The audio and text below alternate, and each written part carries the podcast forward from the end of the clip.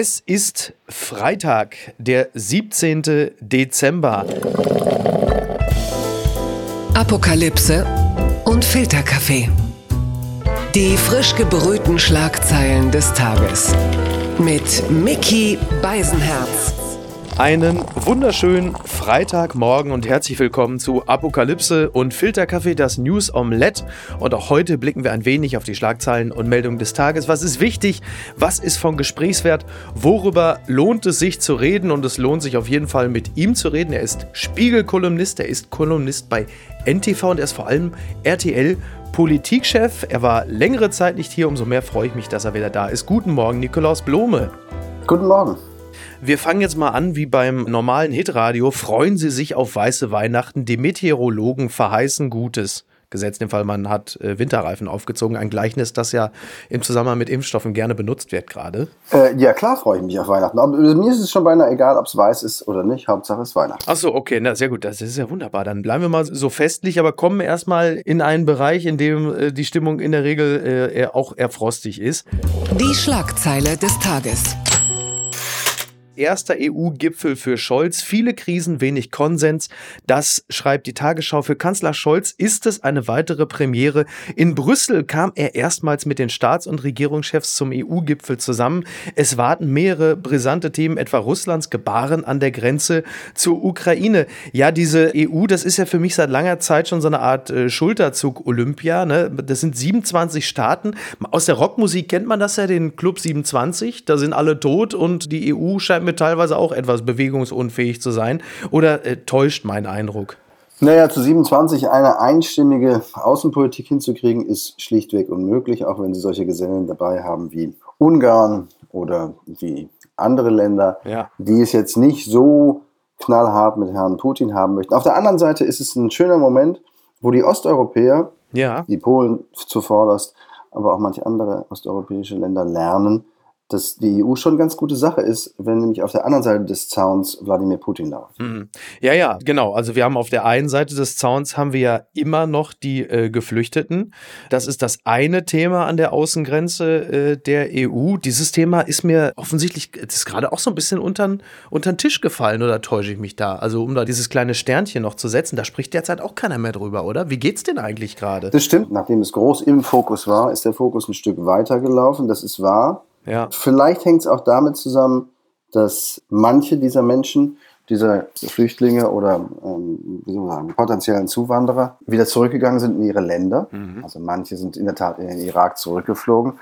Und letztlich auch deshalb, weil man erkannt hat, dass sie als Waffe benutzt worden, missbraucht worden, muss man ganz klar sagen. Ja. Und zwar nicht von dem etwas aufgedunsenen Kollegen in äh, Weißrussland, ja. sondern von Wladimir Putin, der genauso aufgedunsen ist inzwischen. Ein Opfer der frühen plastischen Chirurgie, würde ich sagen, Wladimir Putin, mhm. ähm, aber der offenkundig auf verschiedenen Feldern mit verschiedenen Mitteln und ähm, Handreichungen versuchen will, Europa zu spalten oder es quasi in Verlegenheit zu bringen. Und der Nächste, der das erfahren wird, wird Olaf Scholz ganz persönlich sein. Denn mein spezieller Privattipp ist, über die Weihnachtstage erleben wir irgendwas da ja. in Osteuropa, was Olaf Scholz auf den Plan rufen wird, rufen muss. Achso, dann plant Putin also die heimelige Festtagsstimmung äh, zu durchbrechen. Äh, Wäre es dann jetzt vielleicht nicht sogar schon an der Zeit, dass Olaf Scholz einfach Annalena Baerbock vorschickt? Die war doch jetzt äh, zuletzt, ist sie doch hervorgetreten, dass sie die klarere Ansage gemacht hat, während Olaf Scholz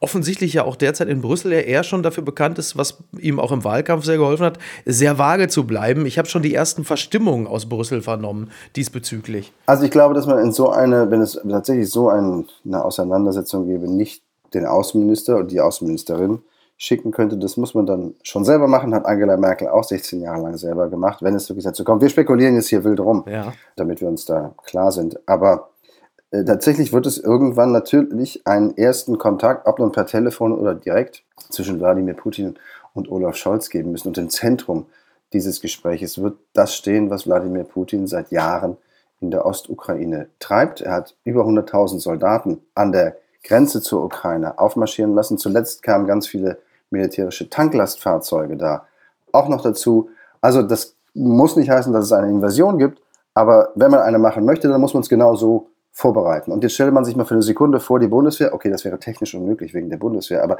man stelle sich mal vor, die Bundeswehr würde 100.000 Mann an der Grenze zu Belgien aufmarschieren hm. lassen, was dann ja. wohl los wäre. Und wir nehmen das hier so gelassen hin und gucken einfach zu, wie in gar nicht so weit Ostmitteleuropa ein, und man kann es jetzt auch nicht mehr anders sagen, Autokrat über 100.000 Soldaten an der Grenze zu einem anderen freien Land aufmarschieren lässt. Ja. Und machen dann so, ja, mal gucken, wie das so weitergeht. Das ist, finde ich, wirklich, wirklich atemberaubend. Nur die Frage, die man ja in diesem Zusammenhang stellen muss, äh, ist, und wir sind da ja äh, einiges an laissez-faire gewohnt, wie kann man ihm denn da die Stirn bieten? Und ich meine, Olaf Scholz hat ja eine Menge Stirn, aber also was passiert da? Was wäre denn da die Ultima Ratio? Also bislang gibt es ja immer nur ein, ach bitte lass das doch, oder wir frieren ein paar Konten ein oder wir weisen ein paar Diplomaten aus. Aber das war es dann ja auch. Was wäre denn im Ernstfalle dann zu tun? Ich glaube, dass man sich bedauerlicherweise davon verabschieden müsste, bis zu 27 EU-Staaten einhellig hinzukriegen. Das wäre natürlich viel, viel besser, würde viel, viel mehr Eindruck machen. Wenn man sich davon aber verabschiedet, findet man wahrscheinlich 24, 23, 24 Staaten, mhm. die wesentlich härter hinlangen wollen würden. Ja. Und vielleicht sagt man auch einfach, also in meiner kleinen Psychologie, Küchenpsychologie, lieber Herr Putin, Sie haben noch eine Woche Ihre Truppen zurückzuziehen oder wir nehmen Sie einfach aus dem internationalen Zahlungsverkehr raus. Ja, okay. Denn das geht, das ist ein Knopfdruck. Ja. Wie ich heute gelernt habe, ist die Behörde oder man sagen, die Institution, Organisation, die das machen kann, SWIFT, ja. ist gar nicht so weit weg von der Brüsseler Kommission. Also wir nehmen sie aus dem internationalen Zahlungsverkehr raus, überlegen Sie sich. Ja, Wahnsinn. Ja, das Thema dieser SWIFT, äh, der rumort ja jetzt schon in den letzten Tagen, das wäre natürlich tatsächlich echt mal ein probates Mittel. Ne? Das, ist schon, das ist schon ganz lange, als das galt immer als die diplomatische Atombombe. Muss man auch wirklich wollen. Das hat sicherlich auch Nebenwirkungen für den internationalen Zahlungsverkehr. Also mhm. ganz umsonst gibt es das ganz bestimmt nicht. Aber ich würde es jetzt einfach mal ausprobieren. Noch einmal, da stehen über 100.000 Soldaten an einer Grenze eines freien Landes. Tja. Ja, und warum stehen die da jetzt wohl? Und ich habe vor sechs Jahren, knapp sechs Jahren, mal ein Interview mit Wladimir Putin führen dürfen. Und da fiel damals der Satz, der mich am meisten, wie man sagen, beeindruckt hat oder, oder in Erinnerung geblieben ist. Grenzen, ach Grenzen, wissen Sie, Grenzen in Europa. Pff, Ihnen würde Völker interessieren oder, oder Regionen, aber keine Grenzen. Grenzen sind aber der Kern und das Wesen eines friedlichen Europas. Oder dornige Chancen, je nachdem, wie man drauf blickt, ne? Nee, da würde ich mich, entschuldigen Sie, in der frühen Morgenstunde, darüber würde ich mich nicht lustig machen. Ja. Grenzen sind das A und O, das Anfang, der Anfang und das Ende einer friedlichen Ordnung in Europa. Es ist um nichts anderes als um Grenzen 500 Jahre lang Krieg geführt worden auf diesem Kontinent. Ja, aber es scheint ihn ja nicht so sehr zu interessieren. Und ne? wenn jetzt jemand kommt, der sagt, Grenzen sind mir Wumpe, ja, exakt dann ist das wirklich voll Alarm. Blattgold. Mitgliederbefragung endet. CDU-Vorsitz Friedrich Merz will es wissen. Hohe Wahlbeteiligung zeichnet sich ab. Das berichtet die Frankfurter Rundschau. Ja, heute endet dann ja nun die Mitgliederbefragung und dann heißt es irgendwann, Habemus März? Fragezeichen. Er ist ja so ein bisschen der Rocky Balboa der Union. Er steht ja immer wieder auf, dritte Mal wieder angetreten. Und ich weiß nicht, vielleicht täuscht mich mein Gefühl, aber ich glaube, dieses Mal kann es tatsächlich klappen. Es sei denn, das Establishment hätte so massiv nochmal hingelangt, dass es am Ende dann doch nicht reicht. Aber fühlt sich gerade nicht so an, oder? Ich weiß es nicht. Also er müsste ja in der ersten Runde, die nun beendet ist, dieser Mitgliederbefragung über 50 Prozent bekommen, um aus dem Stand, wenn man so will, Parteivorsitzender der CDU zu werden. Davon geht er selber noch nicht mal aus, ne? Ja. Nein, nein, Moment, davon geht er sehr wohl aus, dass er über 50 im ersten Wahlgang macht. Ja. Und das ist vielleicht sogar auch wahrscheinlich, ich vermag es nicht zu prognostizieren. Wenn er sie nicht macht, dann wird es, wie die anderen beiden Male, sehr, sehr eng. Denn dann muss er in eine zweite Runde gegen den Zweitplatzierten, das ist dann mutmaßlich Herr Röttgen, ja. vielleicht auch Herr Braun. Ja. Und diese beiden Lager, Röttgen und Braun, werden sich zusammenschließen und genau so ist es ihm, Friedrich Merz, schon zweimal widerfahren, knapp nicht in der ersten Runde gewonnen. Mhm. Ergo musste er in die zweite Runde und verlor dann knapp in der zweiten Runde. Ja. Wenn sich das ein drittes Mal wiederholt, also ein drittes Mal so zuträgt, ja, dann ist es, ja, wie soll man sagen, dann ist es Rocky Balboa, aber ohne Happy End. ja, okay. Wobei im ersten Teil hat er ja auch nicht gewonnen, ne? muss man auch dazu sagen. Vielleicht ist es ein Vorteil, dass er diesmal zumindest keine Rede halten muss auf einem Parteitag. Ne? Das könnte möglicherweise dann in diesem Falle dann. Äh ja, ich erinnere mich, also ich finde Friedrich Merz gar nicht so schlecht und der wird auch schlechter gemacht, als er, glaube ich, ist. Ja, Im Zweifel von sich selbst. Ja, den, den Satz, und jetzt, jetzt haben wir über Soziale geredet und noch einen Satz zu den Frauen. Den fand ich schon ziemlich groß. Schön, ne?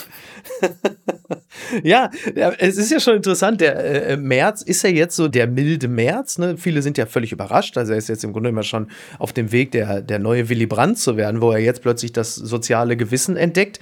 Sie sind ja nun vom Fach. Was würden wir denn für eine CDU bekommen, gesetzt den Fall, dass wir mit März einen neuen Parteivorsitzenden bekämen, äh, Klammer auf, und einen Fraktionsvorsitzenden, Fragezeichen. Was wird denn das dann für eine Partei?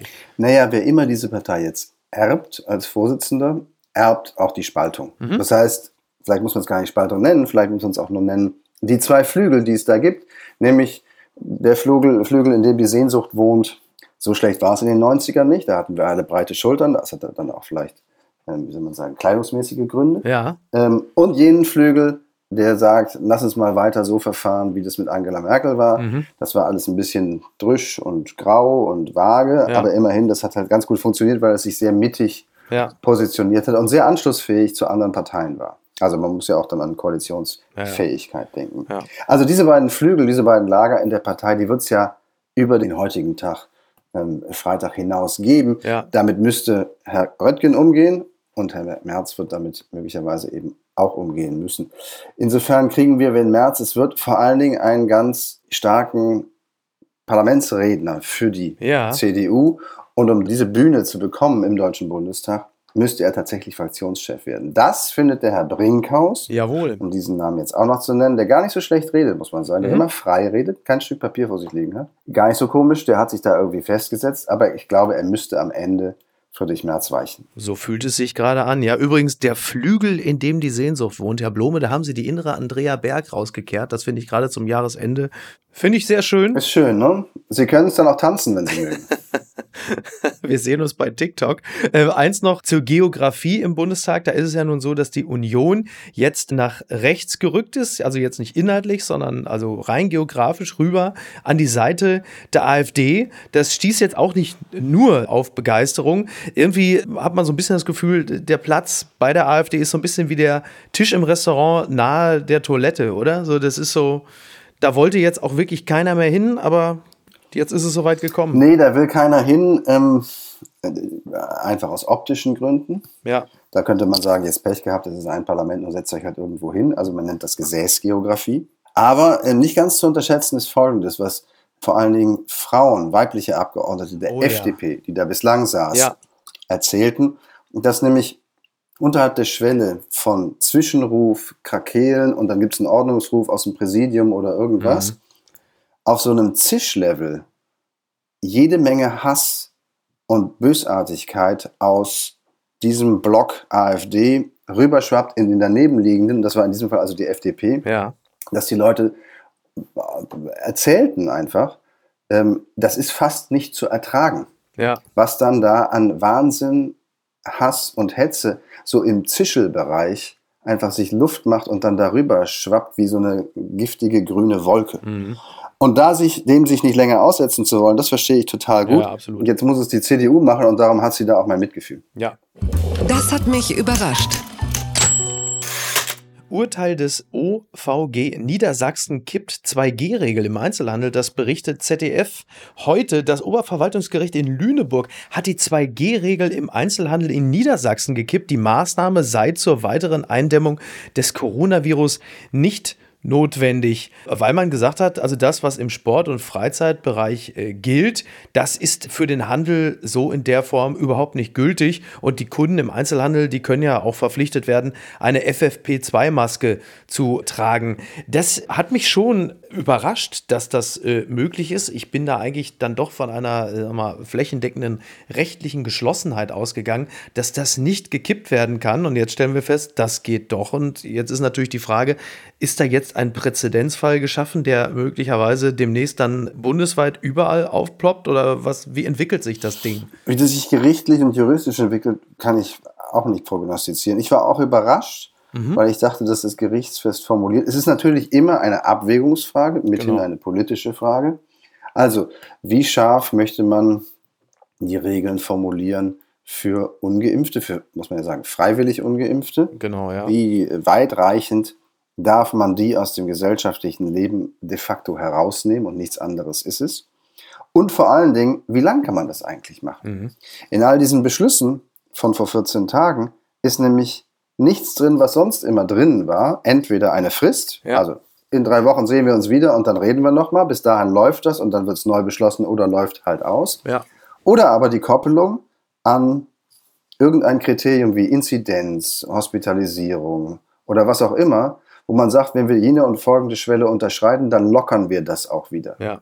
Beides fehlte. Das heißt, die, Ungeimpften, die freiwillig Ungeimpften haben da quasi auf den allerersten Blick lebenslänglich de facto Lockdown bekommen. Ja. Und vielleicht hat auch das das Gericht bewogen zu sagen, das ist nicht mehr verhältnismäßig. Mhm. Also was wir, was wir sehen, wenn wir versuchen, das mal einigermaßen emotionslos zu betrachten, dann ist ja sicherlich die 2G-Regel im Einzelhandel äh, zuvorderst eine politische Entscheidung und keine rein gesundheitliche oder virologische. So gesetzt den Fall, dass jetzt zum Beispiel. Naja, sie ist beides, würde ich sagen. Also es ist natürlich auch was mit Ansteckungsmöglichkeiten, Kontaktreduzierung etc. zu tun. Das stimmt. Aber es ist, es ist natürlich vor allen Dingen, äh, nicht vor allen Dingen, es ist zugleich in großem Maße Druck auf freiwillig Ungeimpfte, sich nun endlich impfen zu lassen. Genau, darauf will ich hinaus. Also natürlich, klar, natürlich geht es auch um den Infektionsschutz, keine Frage, klar. Nur da könnte man ja tatsächlich so argumentieren, dass man sagt, dass selbst Ungeimpfte mit einer FFP2-Maske, beziehungsweise wenn alle Kunden dort mit FFP2-Masken unterwegs sind, bei der Kürze der Verweildauer im Einzelhandel vermutlich jetzt, dass solche Läden nicht der ganz große Infektionstreiber sind, würde ich jetzt mal für die Ungeimpften argumentieren wollen, was ich gar nicht will, dann würde ich ja diese Entscheidung noch in irgendeiner Art und Weise nachvollziehen wollen. Mich wundert es halt nur eben, weil wir liegen gerade bundesweit bei einer Inzidenz von ungefähr 340. Wir haben trotzdem immer noch rund 50.000 Neuinfektionen am Tag. Das RKI sagt, bei dieser Lage wird sich auf den Intensivstationen überhaupt nicht zum Besseren wenden, dass man in diese Situation hinein solche Entscheidungen fällt. Aber gut, klar, ne, wir haben Gewaltenteilung. Was interessiert das Oberverwaltungsgericht, was die Politik entscheidet? Also der, der Dreh- und Angelpunkt ist Verhältnismäßigkeit. Mit welcher Maßnahme, die welche Nebenwirkungen hat, erreichen Sie welchen möglichen Erfolg. Genau. Das, das begeben sich natürlich die Richter auch auf Experten und Virologenfeld. Das müssen sie dann wahrscheinlich ja. auch. Habe ich das Urteil nicht im Detail gelesen. Ich weiß gar nicht, ob es die Begründung in der Langfassung überhaupt schon gibt. Mhm. Aber das ist natürlich für die Strategie letztlich, die zuletzt beschlossen wurde aus, von Bund und Ländern, wir machen den Druck auf die Ungeimpften, die freiwillig Ungeimpften so groß, ja dass wir in großer Zahl Leute in Anführung überzeugen, sich nun doch noch impfen zu lassen. Verdammte Hacke, es ist ja auch nicht so schwierig zu verstehen. Ja, eigentlich. eigentlich nicht, ja. Aber äh, wenn dem jetzt quasi der Zahn gezogen wird durch die Gerichte, dann wird sich die Politik, die Bundesregierung, die neue und die Länderregierung was Neues einfallen lassen müssen. Ich bin ja für eine Impfprämie. Ich glaube, ich kenne fast keinen auf dem Planeten, der für eine Impfprämie ist. Ja. Ich würde sofort jedem, der sich impfen lässt, nicht unbedingt aus meiner eigenen Tasche, aber als Steuerzahler in Toto 1000 Euro zahlen. Sofort. Oh, 1000 pro Person. Das ist aber. Äh, ja, warum denn ja. nicht? Jetzt rechnen Sie doch mal hoch, was das bringen würde, beziehungsweise an weiteren Kosten vermeiden würde. Ja. Das ist ein Geschäft. Ja, ja, absolut. Also ich habe diese Möglichkeit auch schon mal aufgerissen und gesagt, weil einfach ich mittlerweile an dem Punkt angekommen bin, dass ich denke, dass das beklopptest Denkbare vermutlich immer eintreten wird. Und von daher war die Impfprämie auch schon Teil eines Szenarios, das ich auch mal äh, entworfen habe.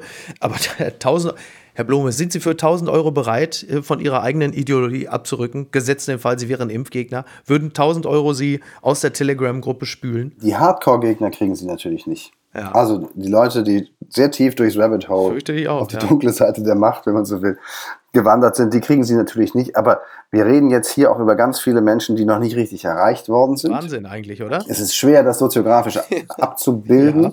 aber ich glaube, es gibt schon Milieus, mhm. Die nicht richtig erreicht worden sind, denen das vielleicht egal ist, die sich für unsterblich halten, ohne dass sie in Springerstiefeln durch die Gegend laufen ja. und in schwarzen Bomberjacken. Und die man vielleicht mit sowas kriegen kann. Irgendeinen Trigger muss, es, muss man ja entwickeln. Also irgendetwas muss ja als Game Changer kommen, wo die Leute sagen, jetzt habe ich äh, drei Monate lang, sechs Monate lang gedacht, ich brauche das nicht, jetzt mache ich es trotzdem. Also was ist der Trigger, der diese bewegbaren Leute noch bewegt? Und der Rest, der mit Fackeln vor Politikerhäuser zieht, den können sie im besten Fall einsperren. Die unbequeme Meinung. Wir schütten hier alles aus. Lauterbach, BioNTech ist jetzt schon knapp. Das zitiert NTV. Das haben wir ja mit großer Verwunderung mit einem gewissen Entsetzen zur Kenntnis genommen, als Karl Lauterbach sagte, ich habe jetzt mal jede Ampulle einzeln gezählt, das reicht ja hinten und vorne nicht. Ich habe meinen Vorgänger Spahn nie kritisiert. Jetzt werfe ich ihn unter den Bus. Und jetzt, und jetzt äh, hat Lauterbach aber die Erlaubnis bekommen von der EU. Also es dürfen noch mal 35 Millionen moderner Impfdosen bestellt werden.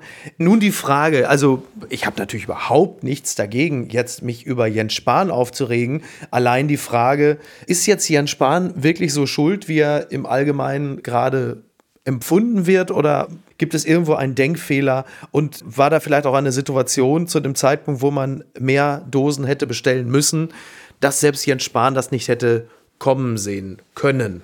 Sehr viel Konjunktiv, ich merke es gerade selbst. Fahren Sie ruhig fort. Nein, äh, ich glaube, das ist, das kann man jetzt definitiv nicht mehr mit Ja oder Nein beantworten, weil Karl Lauterbach die, wie soll man sagen, die, die Zielauffassung verändert hat. Also Karl Lauterbachs Definition von Mangel hat er heute ja. in einer einstündigen Pressekonferenz, die ich durchlitten habe, erklärt. Gestern, haben Sie gestern natürlich, pardon, ja, ja, ja, hat er erklärt. Also seine Karl Lauterbachs neue Zielauffassung, Definition von Mangel lautet, wenn die Ärzte mehr bestellen an Dosen, als der Staat, die Behörden liefern können, dann herrscht Mangel. Ja. Das kann man so sehen und aus Sicht der Patienten und der Ärzte stimmt es auch so. Haken, wenn die Ärzte quasi notieren, hätten sie gern die Pizza quer rum oder mit Spaghetti, ja. ähm, dann sagen die alle BioNTech, dann bestellt er also ganz viel BioNTech, mhm. dann überfordert diese Bestellung notwendigerweise das System, denn so schnell können sie dann nicht nachkommen, insbesondere bei diesem. Ja. Also ich glaube, dass am Ende genug Impfstoff in Summe da wäre, auch bei diesem extrem hohen Tempo von Impfungen derzeit, ja. das aber irgendwann in drei, vier Wochen auch wieder nachlassen wird, weil dann die, die schnell geimpft werden wollen, geimpft sein werden. Ja. Also von Moderna wird in dem, zu dem Zeitpunkt genug da sein, vielleicht nicht von BioNTech. Für Karl Lauterbach ist das Mangel, mhm. das kann man so definieren. Für Jens Spahn wäre das kein Mangel gewesen, weil Jens Spahn immer der Meinung war, es wird gespritzt, was auf den Tisch kommt. Da muss ich ehrlich sagen, in, in so einer Pandemie, mit einer neuen Variante, die offenkundig noch ansteckender ist als die vorhergehende, also wo es jetzt wirklich um die Zeit geht, äh, zu sagen, ich nehme von dem Impfstoff, ich lasse mich impfen, aber ich hätte gerne von dem BioNTech-Zeug. Ja. Und das andere finde ich doof. Ich kann zwar nicht erklären, warum ich das doof finde. Mein Arzt sagt, es ist okay, ich will es aber trotzdem nicht. Da würde ich mal an die zweite Gehirnzelle der deutschen Bundesbürger appellieren äh, und sagen, jetzt nehmt halt, was es gibt. Mhm. Das sind dann aber auch schon die Bundesbürger, die immerhin schon mal die erste benutzt haben. Dann haben wir ja noch die anderen, die von weder Moderna noch BioNTech haben wollen und auf den viel zitierten Totimpfstoff warten. Aber klar, also es ist ja nun hinlänglich bekannt, dass Moderna und BioNTech sich eigentlich weitestgehend nichts geben. Also gerade dann die dritte Dosis sorgt ja auch bei Moderna für einen hervorragenden Impfschutz, auch gegen Omikron. Es ist ja ganz gut, dass man das vielleicht an der Stelle auch mal erwähnt hat. Logo. Ich weiß nicht, wie lange solche Bestellvorgänge dauern. Ich weiß nicht, wie, wie lange man im Voraus das bestellen muss und ob Spahn überhaupt absehen konnte, dass durch Omikron da nochmal eine ganz neue äh, Bedarfslage entsteht. Ich versuche hier, Sie merken es, ich versuche händeringend, äh, mich schützend vor Jens Spahn zu werfen. Ja, also quasi mit ihm unter den Bus? nee, glaube ich, aber ich glaube tatsächlich auch, dass es schwer war vorauszusehen, in welchem rasanten Tempo diese Booster-Impfkampagne Fahrt aufnimmt. Ja. Also, dass wir jetzt plötzlich bei 1,5 Millionen Impfungen pro Tag sind, vor ein paar Tagen war das so. Ja. Das ist mehr als, oder das war der höchste Wert für, an einem Tag jemals. Vor vier Wochen, weiß ich noch, haben wir noch darüber geredet, oh Gott, das kriegt das deutsche Impfsystem überhaupt nicht hin, diese Booster-Kampagne, weil sie ja die ja. Impfzentren zugemacht haben. Was auch stimmt, sie haben viel zu spät angefangen. Jetzt geht es quasi senkrecht hoch, die Zahl der täglichen Impfung. Dafür läuft es ganz gut, ne? Inzwischen ja. ja, also, aber das scheint den Nachschub dann für einen Moment zu überfordern. Also irgendwie habe ich das Gefühl, dass, also auch mit den Nachbestellungen, die in einem großen europäischen Kontingent wohl möglich sind, wir jetzt nicht einen Tag erleben werden, wo Hunderttausende vor irgendwelchen Impfzentren stehen und geimpft werden wollen und es nicht möglich ist, vorausgesetzt, sie wollen nicht alle BioNTech und man sagt, wenn ihr BioNTech wollt, dann kriegt ihr das, dauert aber halt.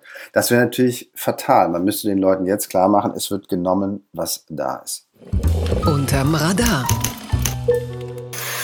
Sind zwei Geburtstage, die wir doch äh, zumindest mal erwähnt haben wollen. Da ist einer für Sie dabei als politischer Feingeist und Feinschmecker und da ist einer für mich dabei als stumpfer Geselle, der sich ihm natürlich sehr nah fühlt. Deswegen fange ich an. Als Straßenfußballer. Tim Wiese wird heute Runde 40. Und damit ist jetzt nicht sein Body Mass Index gemeint, sondern ne, der Mann, der vom Fußball buchstäblich in den Breitensport gewechselt ist. Mit 40 ist sein sein IQ gemeint? Nein. Also, äh, Herr Blume, ich wusste gar nicht, dass Sie zu derartigen Gemeinheiten fähig sind. Der BMI, das der Sie doch gerade gesagt. Body Mass, der Body Mass Index. Ach so, ach so. Also, nein, niemals würde ich so. Das ist das menschgewordene Spike-Protein, eine Torte nur aus Eiweißpulver und Bananen. Der hat ja, Tim Wiese hat ja schon die Impfquote in Bremen vor Jahren schon so hochgehalten, als er sich regelmäßig im Fitnessstudio in der Kabine geboostert hat. Also vorbildlich der Mann, das muss man einfach sagen. Und dann gibt es noch einen Geburtstag, die Person lebt allerdings nicht mehr. Klaus Kinkel. Hm wäre heute 85 geworden. In meiner persönlichen Wahrnehmung, äh, und Sie werden mich gleich korrigieren, äh, der unbeliebteste Außenminister ever. Ich fürchte, das war Guido Westerwelle, der unbeliebteste das, Außenminister. Ja? Okay. Äh, zumindest meine ich mich zu erinnern, aber das könnten ja. wir dann einer weiteren Recherche zuführen. Ich meine mich zu erinnern, dass Guido Westerwelle der erste Außenminister war, der eben nicht von diesem klassischen deutschen Außenminister-Bonus mhm. profitierte, der selbst Joschka Fischer an Platz 1 oder Platz 2 ähm, dieser Beliebtheitsrankings führte. Und der, ja. glaube ich, auch am Ende in nicht allzu langer Zeit, mutmaßlich auch Annalena Baerbock, relativ weit nach vorne. Mhm. Sie können halt nicht so dramatisch viel falsch machen äh, als Außenminister. Also sie polarisieren in aller. Hallo? Heiko Maas, anyone? Also schon vergessen? Ist der schon vergessen? Like, wer ihn noch kennt? Nein, der war die ganze Zeit vergessen. Also, okay. also das ist jemand, ja. der, im, der in seinem eigenen kleinen Schatten, den er warf, sehr gut lebte. Nein, natürlich Heiko Maas, schlechter Außenminister, blass, äh, ideenlos, wie ich fand, mit allem Respekt, aber kein wirklich guter Außenminister. Aber unbeliebt im engeren Sinne war der jetzt auch nicht. Guido Westerwelle war tatsächlich unbeliebt. Ah, okay. Ist übrigens ein, immer ein wunderbares Helmut Kohl-Wort gewesen. Klaus Kinkel. Mein Außenminister Klaus Kinkel. Damit begann meine politische Sozialisation, dass eine Gummipuppe von Helmut Kohl den Namen Klaus Kinkel dachte. So einfach war ich zu begeistern. Aber um, um sie in meine wirklichen Anfänge des Journalismus zurückzuführen.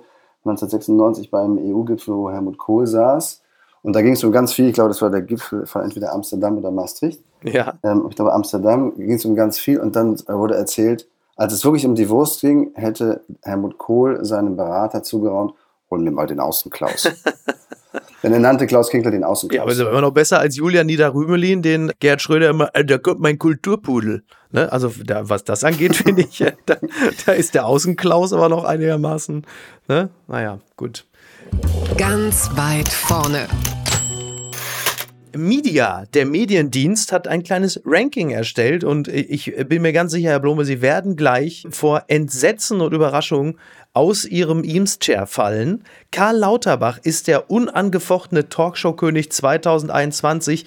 Eine Meldung, die mich mindestens genauso überrascht wie die Meldung, dass der meist besprochene Themenkomplex des Jahres äh, das Thema. Lassen Sie mich raten. Lassen Sie mich raten. Ja, Raten Sie gerne mit. Sagen Sie es, sagen Sie es. Es ist so spannend. Ja, Corona, selbstverständlich, selbstverständlich. Corona ist auf eins. Ne, und Karl Lauterbach, Karl Lauterbach ist mit äh, 29 Auftritten im Jahr 2021 der unangefochtene King.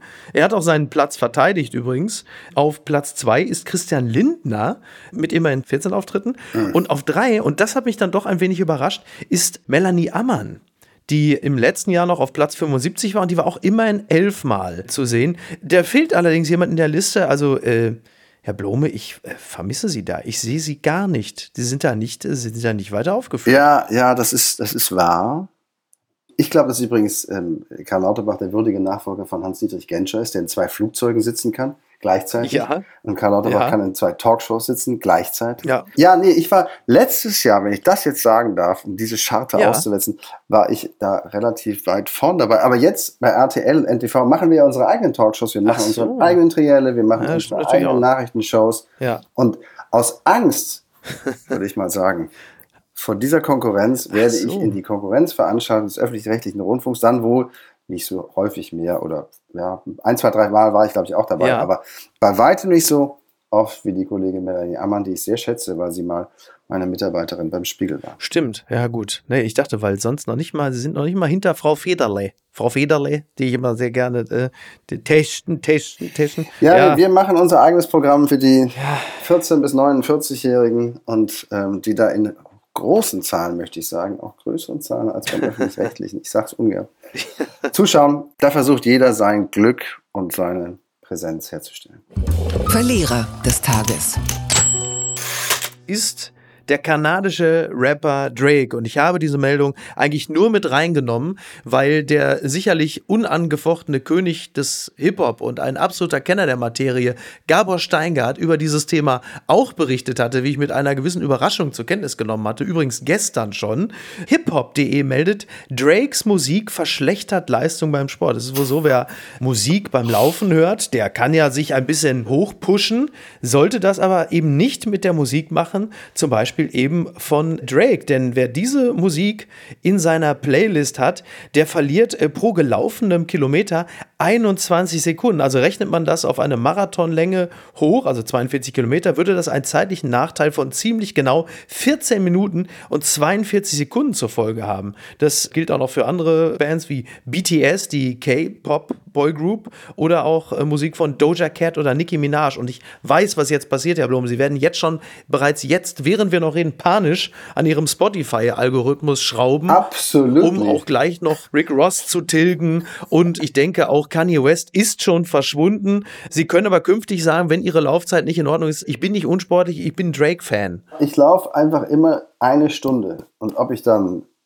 drei Kilometer gelaufen bin oder neun, das ist mir ziemlich egal. Ja. Hauptsache eine Stunde gelaufen. Ach so, ja, ich höre ja tatsächlich immer Podcasts dabei oder Hörbücher. Also Ihre eigenen? Ja, das ist das ist ja total interessant. Äh, nicht die eigenen? ja, selbstverständlich. Nein, nein, ich höre dann schon Konkurrenzprodukte und die höre ich äh, auch wirklich sehr gerne, weil nee, Musik brauche ich da nicht. Das mit dem Laufen finde ich interessant, weil ich habe festgestellt, je älter man wird, das ist ein bisschen wie mit dem Tanken, ne? wenn die Leute sagen, ich habe immer für 20 Euro getankt und der Sprit wird immer weniger, den man dafür kriegt. Beim Laufen ist es ähnlich. Also man läuft immer 45 Minuten, aber die Strecke, die man dafür bekommt, wird einfach immer kürzer. Ja, ähm, aber die, ist, ist denn die Strecke so relevant? Also ist die Länge der Strecke so relevant oder ist es das 45 Minuten lang da halbwegs ordentlich vor sich hinlaufen? Ja, das ist es. Ich habe tatsächlich auch ein bisschen kokettiert. Tatsächlich schaffe ich es schon noch immer noch ganz gut. Toll. Ja. Toll. Äh, das hast du fein gemacht. Bei mir ist es so, also es gibt ja Menschen, die mich auch überholen. Und das dürfen sie nicht zulassen. Das ist äh, überholen. Es gibt, man, es gibt Grenzen. Es ist bitter. Sie laufen langsam, das ist okay. Wenn einer schneller läuft, fliegt er in den Grab. So, ja, genau. Ja, die hören dann meistens Lemon Tree von Fool's Garden oder so. Da ist es im Grunde genommen äh, absehbar, dass sie irgendwann sich selber dann in einem Gewässer ihrer Wahl ertränken. Aber nee, ich bin immer froh, wenn die an mir vorbeirennen. Dann haben die meistens aber so ein Teilnehmershirt von irgendeinem Halb- oder Vollmarathon. Und dann denke ich mir, ja gut, okay, wenn es ein Profi ist, ja, dann sei es drum. Also Sie merken schon, ich rede mir das Ganze schön, so gut es eben geht. Das ist mein Leben. Und damit sind wir auch schon fast am Ende angekommen. Das gibt's doch gar nicht. Und an dieser Stelle folgt natürlich das mittlerweile äh, alltägliche Wehklagen. Seit nunmehr 96 Stunden ist mein Koffer weg. Die Lufthansa hat ihn verschlammt und ich, äh, ne, Sie sind ein Mann von Welt, Herr Blome, Sie können vielleicht was für mich tun. Also, falls äh, hier irgendjemand mithört ähm, und gerade sagt, ich mache einen neuen ich will, Podcast. Ich will, ja, ich will am ja. Ende dieses dieses launigen Gesprächs keine schlechte Laune verbreiten. Aber ab und zu verliere ich auch meinen Koffer oder ja. man kommt irgendwo an oder die, die Zuchttür klemmt. Ich habe mir bislang gespart, ja. das öffentlich zu machen, weil ich irgendwie das Gefühl habe, ich weiß nicht, wie es Ihnen geht, das Gefühl habe. Es ist jämmerlich, es ist absolut jämmerlich. Da macht man zu viel von sich her, wenn man sein, also von wegen, mein Koffer ist weg. Ich glaube, da kommen Millionen Koffer pro Tag ja. weg. Ähm, keine Ahnung, was tausend. Das stimmt. Äh, daraus ein Ding zu machen. Ich will, wie gesagt, ich will jetzt nicht den schönen Morgen spoilern, aber habe ich mir vorhin überlegt, als ich das gesehen habe, was Sie nochmal auf Twitter gemacht haben. Ja, ich mache das jetzt noch mindestens noch zwei Wochen. Das sage ich. Ich ziehe es durch. Ich bin wie die Gags von Family Guy. Wenn man sagt, jetzt ist wirklich gut, dann mache ich noch richtig weiter. Also ich habe noch ein paar. Sie können doch eskalieren? Ich kann doch eskalieren, ja, ja. Ich kann doch eskalieren. Wie gesagt, ich schicke meine Frau. Die ruft da an am Hamburger Flughafen. Nicht, dass sie am Ende zwei Koffer zurückkriegen. Ja, soll mir recht sein. Ja, ich habe das, hab das Bild vorhin gesehen auf Twitter. Ja, ja, ja, morgen. Was, Hannibal Lecter? Nee, nee, das ist der Clown von Saw. Okay. Morgen ruft sie am Hamburger Flughafen an und sagt, wie äh, Liam Neeson in äh, 96 Hours, I have a certain set of skills und der Rest ist äh, Geschichte. Ich sag's nur, ich, ne? Äh, ganz ehrlich, mein Podcast-Equipment, der Computer. Sie müssen sich auch mal von weltlichen Dingen trennen können. Das ist mir alles scheißegal. Ich will diesen karierten Mantel zurück. Oh nee, nicht den karierten Mantel. Das war doch nun wirklich ein. Das, da hänge ich also dran. Das war jetzt mal ein Schritt nach vorne. So, jetzt reicht's wirklich. Herr Blome, ich bedanke mich ganz herzlich. Das hat mir trotz dieser, ja, man muss das ja sagen, also dieses Mentalcoachings hinten raus, hat es mir äh, sehr viel Freude gemacht. Ich bedanke mich ganz herzlich. Ich würde mich sehr freuen, wenn Sie vielleicht ein bisschen schneller wiederkämen als zwischen dem letzten und diesem Mal. Wir stellen ja beide fest, dass mir das ganz gut tut. Ja, ja. ich will nur helfen. okay, sehr gut. Bis dahin wünsche ich frohe Feiertage. Bleiben Sie heiter. Danke. Und äh, aber ich habe das Gefühl, das klappt. Dankeschön. Bis dann. Ciao. Tschüss. Danke. Tschüss. Apokalypse und Filtercafé ist eine Studio Bummens Produktion mit freundlicher Unterstützung der Florida Entertainment. Redaktion Niki Hassania. Produktion Laura Pohl. Ton und Schnitt Niki Franking. Neue Episoden gibt es jede Woche montags, mittwochs und freitags, überall, wo es Podcasts gibt.